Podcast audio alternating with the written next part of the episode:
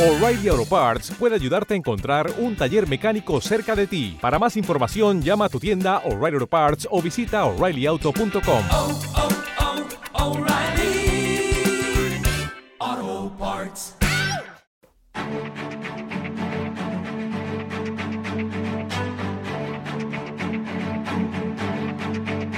Admiral Markets patrocina este espacio.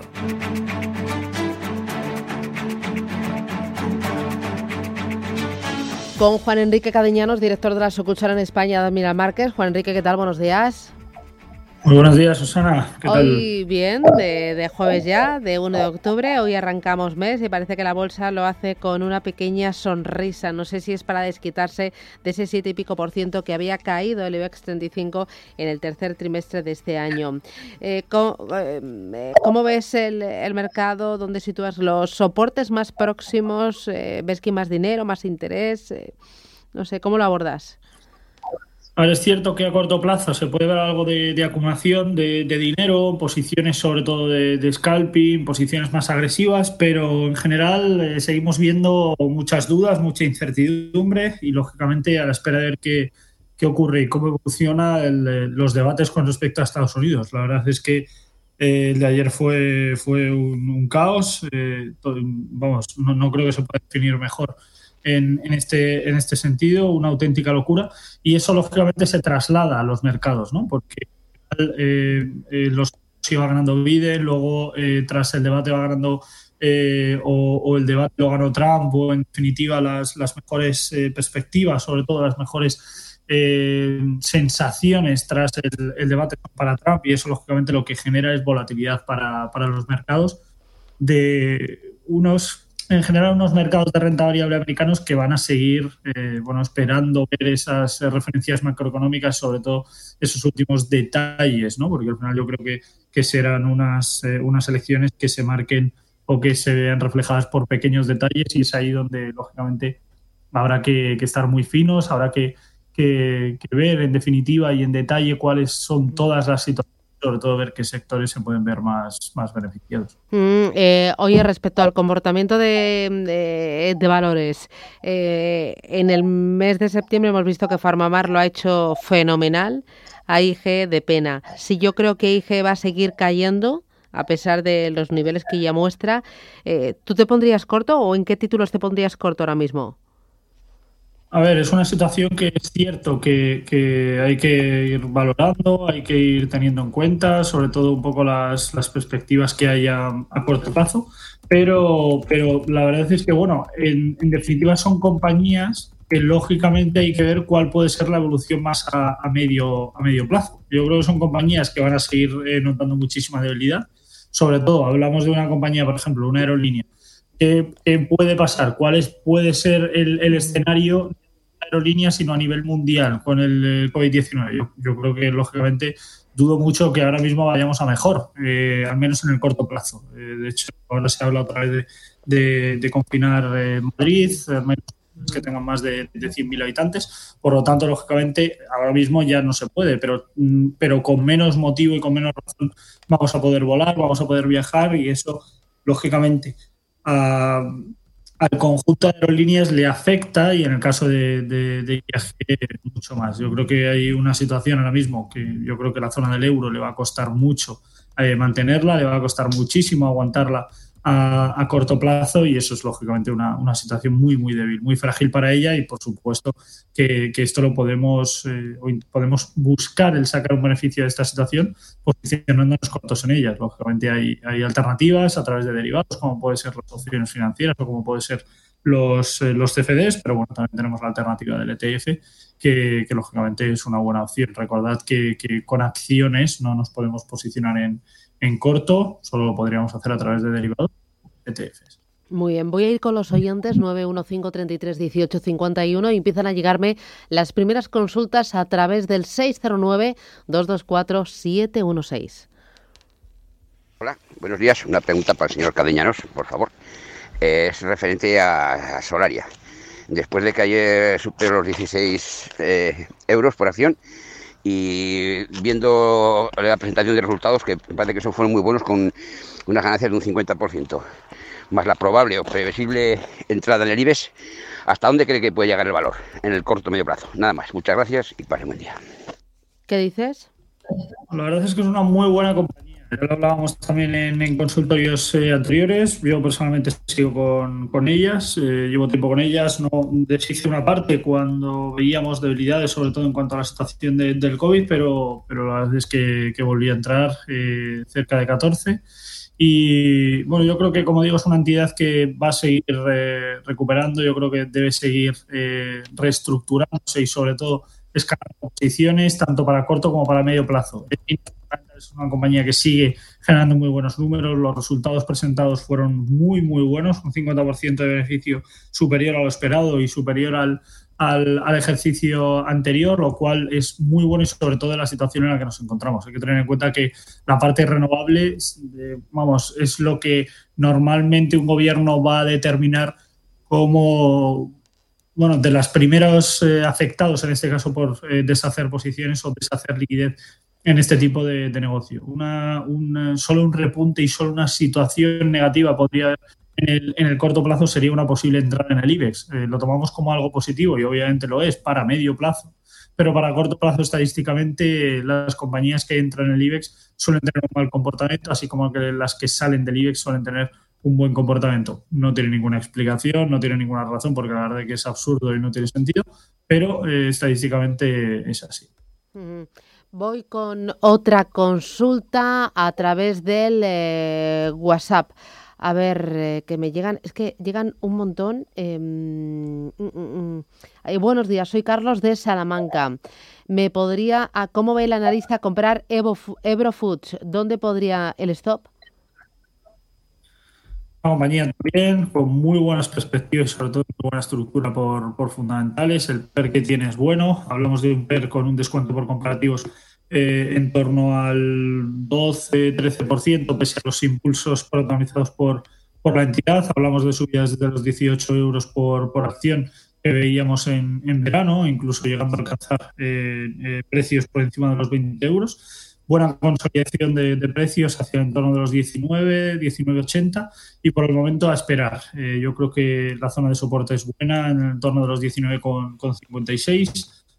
Una entrada lo más cercana posible a este nivel sería lo, lo mejor, lo único que veremos a ver si, si nos deja esa, esa oportunidad. Y en definitiva, como digo, al final una buena consolidación de precios, formación de bandera en, en consolidación buenos niveles por fundamentales, como digo, en, con descuentos por comparativos eh, bastante altos, pese a los eh, impulsos protagonizados por los precios. Una beta algo alta, lo cual genera algo de, de, de volatilidad. Pero, en general, tanto el CAPE como el, el PER son eh, referencias eh, que representan muy buenos precios para Agrofoods, lo cual debería denotar que no deba tener problemas, en este caso, para superar máximos anteriores la zona de los 20,75 a medio plazo, el cual es bueno su resistencia más, más clara ¿no? en, en, ese horizonte temporal. Mm. Eh, voy con notita de audio. Buenos días, referente a Centis, a ver qué me podía decir, que no hace más que caer y caer. ¿Qué pasa con esta empresa? Que tanto hablaban antes de que iba todo bien. ¿Qué dices? No sería, no sería mi caso el que, el que dijese que antes iba todo bien. Eh, es cierto que hablamos de una compañía que por fundamentales no ha malos números y sigue sin tenerlos, malos, quiero decir. Eh, el, grupo eh, ha generado buenos números, sobre todo en trimestres anteriores, pero obviamente toda la situación del, del, COVID, toda esta situación, ya no directamente, pero sí indirectamente le hace, le hace muchísimo, muchísimo daño. Pierde niveles importantes, muy importantes a, a corto plazo, como son el nivel de 0,32, posteriormente los 0,30 y los 0,28, y sigue consolidando y a la baja, consolidándole a la baja y consolidando y a la baja. En líneas fundamentales, mal, excepto el nivel del PER, que lógicamente por las caídas de los precios cada vez más rentable y más, eh, más interesante, pero yo creo que hablamos de una compañía que mientras no supere la zona de los 0,25 a corto plazo eh, con consistencia y con fuerza, no podremos hablar de, cambio de tendencia y por lo tanto una situación eh, muy, muy compleja para ella. Hmm. me escribe desde Guipúzcoa, a ver, dice felicidades por el programa, quería saber cómo ve el analista Audax. La parte renovable. Hemos hablado antes también de, la situación de, Solaria, lógicamente una buena perspectiva y un buen comportamiento para, para, el sector en general. Eh, Solaria concretamente, lo único que lógicamente el resto de entidades eh, evolucionarán favorablemente por el rebufo ¿no? que pueda tener un poco por, eh, contagio en esta, en esta situación. Yo creo que la situación de, Audax en general y al menos en el corto plazo, yo creo que pasaría por la superación al, cierre de la zona de 1,90 superación de los 2 euros por, por, acción. Mientras esto lo haga y tenga fuerza para, para, poder mantener esta estructura y, como digo, superar esos 1,95 y consolidar, estaremos hablando de un buen comportamiento, estaremos hablando de, una buena perspectiva y sobre posible buena evolución. Eh, si pierde la zona de 1,90 al cierre, malo, eh, la perspectiva sería de nuevo volver a, marcar niveles de unos 75, 1,80 como zonas de, soporte de, corto y de medio plazo, pero por el momento la estructura es buena, los máximos y los mínimos son crecientes, las líneas fundamentales también son buenas, con un descuento por comparativos en torno al 8% por líneas fundamentales, tanto por PER como CAPE eh, y sobre todo la capitalización que tiene a, corto plazo. Y hablamos, como digo, de, una compañía que ahora mismo pertenece a un eh, sector eh, yo creo que tiene buena pinta, tiene un buen comportamiento y lógicamente tendremos que estar muy atentos a las próximas referencias macroeconómicas, pero por el momento yo creo que, tiene buenas perspectivas. Mm. Eh, uno más, eh, antes de irnos mm, al boletín. ¿Cómo ve el Grupo San José? He entrado a dos y no veo volumen. La verdad es que en general eh, todo lo que es la parte inmobiliaria, colonial, eh, todo lo que la parte de Urbas también, pese a los buenos resultados que, presentó, eh, Grupo San José, lo mismo. Yo creo que hablamos de, una situación complicada, muy, muy complicada para, el sector, sobre todo a, medio plazo. Pierde, en el caso de San José, niveles importantes como la zona de los 440. Eh, consolida y vuelve de nuevo a, a tirar la baja, realizando en este caso un muy buen movimiento de, de, pullback muy buena. Como digo, pierde niveles, consolida y vuelve a caer y así sucesivamente. Yo creo que hablamos de, una entidad eh, que mientras no supere niveles de, corto plazo, como podría ser la zona de los 4.15 o incluso los 4.40 mencionados, lo cual está muy lejos de los precios actuales, estamos hablando de prácticamente un 10% de, de revalorización sobre los precios actuales, eh, no podremos hablar de cambio de tendencia en el medio plazo. Lógicamente, en el corto plazo, el aguante a esos 4 eh, euros por, por acción hace que hablemos de una entidad que pueda tener dinero acumulado en este, en este tramo, en este sentido, y lógicamente el recorrido puede ser bueno. Yo creo que podríamos ver un 4,25 en el corto plazo sin demasiada dificultad. Y esto, lógicamente, podría ser algo muy positivo al menos para inversores de corto plazo, pero en general para medio y largo plazo, para inversores de, valor, para inversores value, no creo que sea sinceramente el, momento para estar en, Grupo San José, pero al igual que tampoco lo veo para Urbas o tampoco lo veo para Merlin Properties o tampoco lo veo para Inmobiliaria Colonial. Muy bien. Juan Enrique Cadiña, nos hacemos paradita. Volvemos aquí en el consultorio de Bolsa 915 33 18 51. 609-224-716 y través eh, les invito a que se conecten a nuestro canal de YouTube, el de Radio Intereconomía, que van a ver los gráficos y van a poder eh, chatear. Son las 9 y 58, dos minutos y alcanzamos las 10.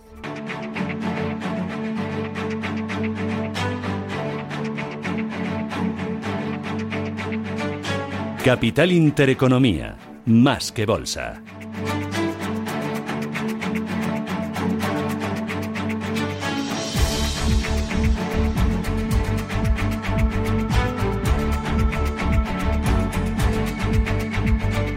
Consultorio de bolsa a través de nuestro canal de YouTube con Juan Enrique Cadiñanos. Estás ahí, ¿verdad, Juan Enrique? Sí, sí, estoy aquí. Bueno, tenemos eh, oyentes, entra por teléfono Teresa. Teresa, buenos días. Hola, buenos días. ¿Qué tal? En primer lugar, gracias por el programa. A usted, gracias. Y luego quería preguntar de en Agas yo compré unas acciones a 22.90 más o menos con gastos y, y bueno, eh, yo las he comprado para largo. Entonces quería comprar otras poquitas por eh, cuestión del dividendo a ver, ahora que han bajado un poco, a ver qué le parece al analista. Es con vistas a, bueno, pues a dos o tres, es para el dividendo más o menos. Muy bien, gracias. Eh, bueno, vamos por, por, partes. Primero vamos a hablar de la entidad. En líneas fundamentales, una compañía que no está mal. No es eh, una locura, pero no está mal. Hablamos de un buen PER, un buen CAPE. Eh, en general, la capitalización de mercado es buena. Los últimos resultados de la entidad no fueron una maravilla, pero, pero bueno, dentro del sector eh, podría, podrían destacar eh, positivamente. El problema que tiene es que va perdiendo niveles con mucha facilidad, no vemos acumulación de, de, dinero y esto lógicamente se traduce en pérdida de niveles, como digo, con mucha facilidad. Veíamos la zona de los 22 euros, luego la zona de los 21, luego los 20,50 y por el momento vemos que parece que los 19,50 se pueden antojar como, como zona de fortaleza, al menos para, para, el corto plazo. Se vio buena acumulación de, de, dinero y por lo tanto podríamos estar ante un posible giro. No hablaríamos de cambio de tendencia mientras que los precios nos superen el entorno de los 20,50 o incluso los 21 euros a medio plazo, pero por el momento la estructura parece, parece fiable siempre que aguante la zona de los 19,50 al cierre. Y por otro lado, hablar del dividendo. Recordar lo que decimos siempre, dividendo. El dividendo es una cosa que la compañía nos da, pero que sale de la capitalización de la empresa. Quiero decir, la, la empresa se descapitaliza. Eh, creo que alguna vez hemos puesto el mismo ejemplo. Vamos a ver. Imaginar una empresa que se llame Juan SL y que cotice en bolsa. Esto es improbable, lógicamente. Y que eh, y haya una acción en circulación y la tengo yo. Esa acción en circulación.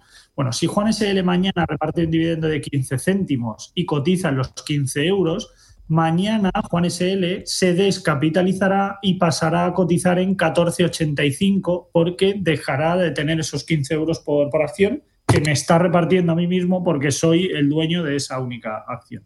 Por lo tanto, me estarán eh, fiscalizando un beneficio, me estarán dando esos 15 céntimos por acción y el precio caerá, el de la acción, a 14,85. Por lo tanto, cuando hablamos de rentabilidad anual por dividendo, eh, se debería decir que la rentabilidad anual por dividendo es cero. ¿Vale? Porque lo que nos dan por un lado se nos eh, quita por el otro. Es cierto que por fluctuación natural del mercado el precio podría volver a cotizar en ratios pre-dividendo, pero puede también no pasar y seguir, eh, seguir a la baja. O sea que eh, no tengamos el dividendo como una alternativa a medio plazo, a, a largo plazo, porque en general es un eh, gancho comercial y es algo que lógicamente no, no, nos genera beneficio en general. Lo único, como digo, que por fluctuación natural del mercado sí que podría volver a niveles predividendo.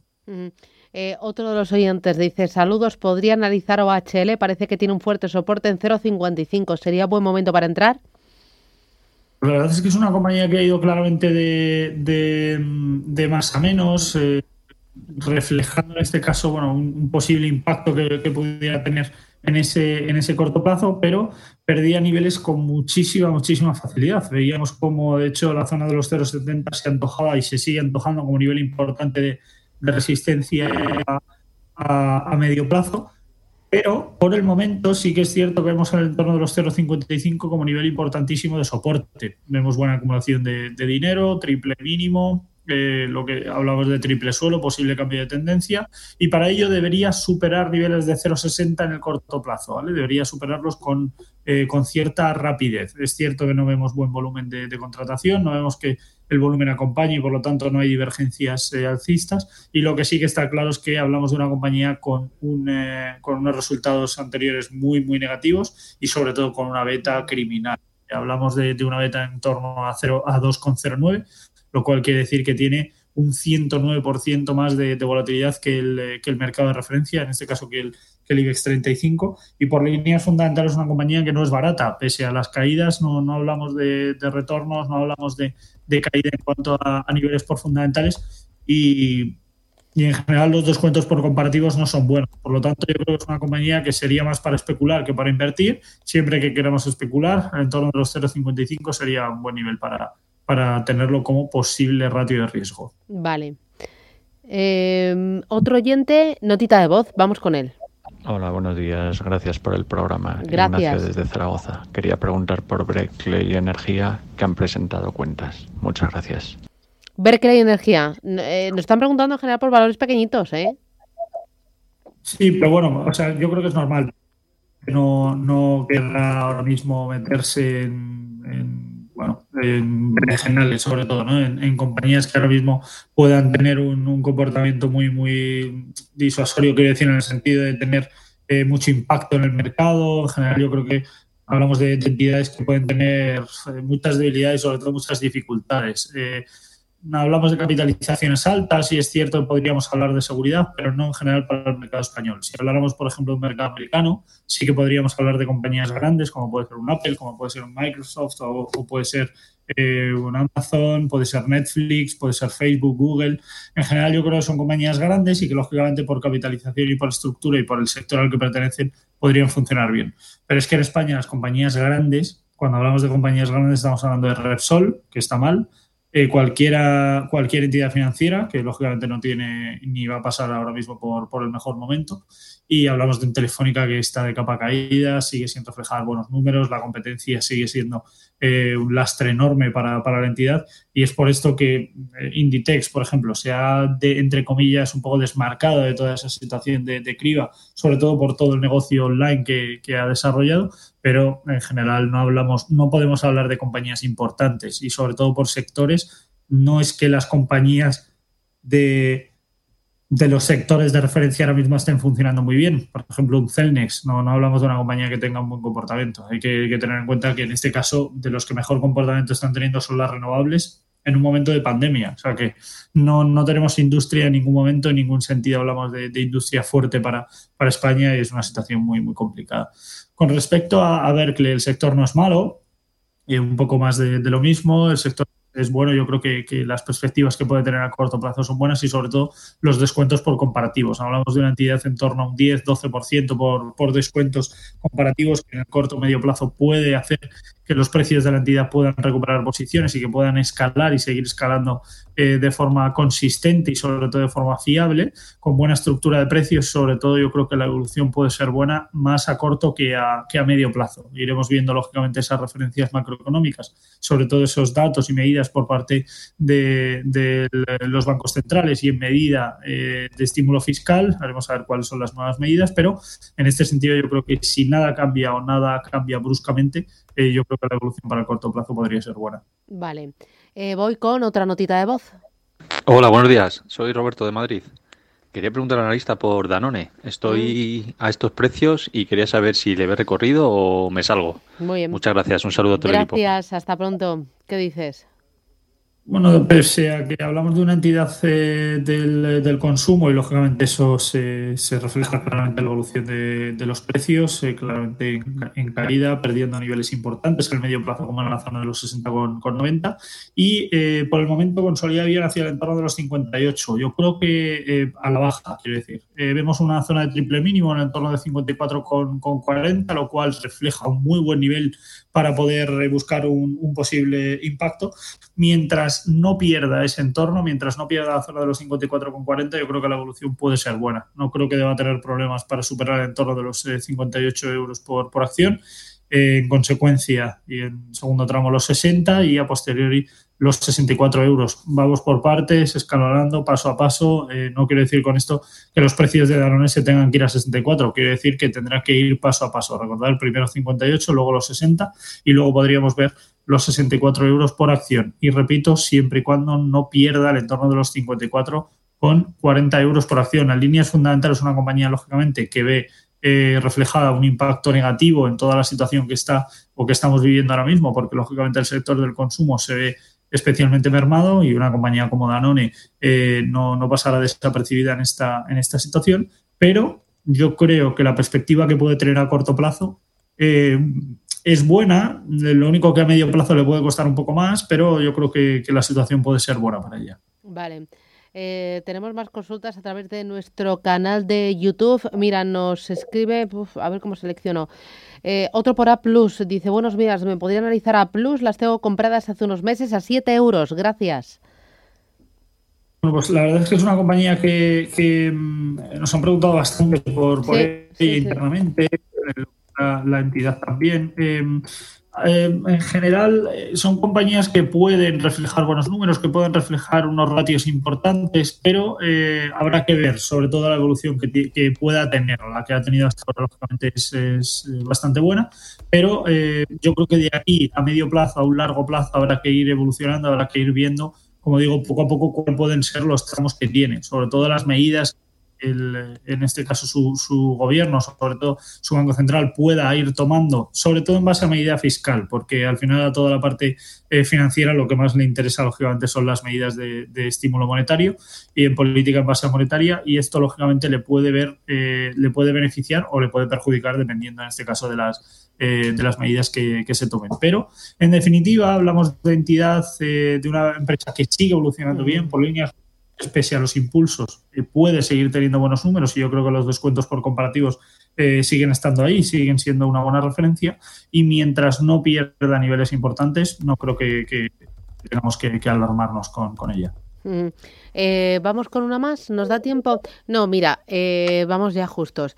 ¿Me podrías decir algo que tú digas, mira, merece la pena estar ahora pensando en la recta final de este año, que veas que hay que subirse a la ola? Hay algo, un índice, no sé si eh, el dólar, incluso el petróleo, te doy total libertad, Juan Enrique, algo para picotear. Pues mira, yo creo para pico, bueno, para picotear, yo creo para inversión tranquila, entre comillas, lo de tranquilo, porque ahora tranquilo no hay nada, eh, podríamos volver a tomar el oro como alternativa. Yo creo que los 2.300, 2.400 podrán ser una buena alternativa.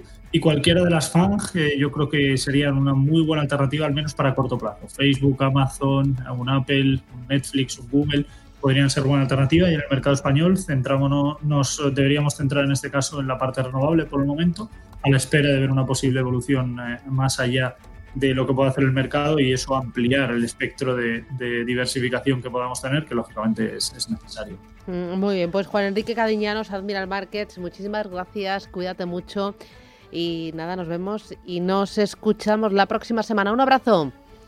Un abrazo, gracias. Adiós, Hasta chao. luego. ¿No te encantaría tener 100 dólares extra en tu bolsillo? Haz que un experto bilingüe de TurboTax declare tus impuestos para el 31 de marzo y obtén 100 dólares de vuelta al instante. Porque no importa cuáles hayan sido tus logros del año pasado, TurboTax hace que cuenten. Obtén 100 dólares de vuelta y tus impuestos con 100% de precisión. Solo con Intuit TurboTax. Debes declarar para el 31 de marzo. Crédito solo aplicable al costo de la presentación federal con TurboTax Full Service. Oferta sujeta a cambios o cancelación en cualquier momento.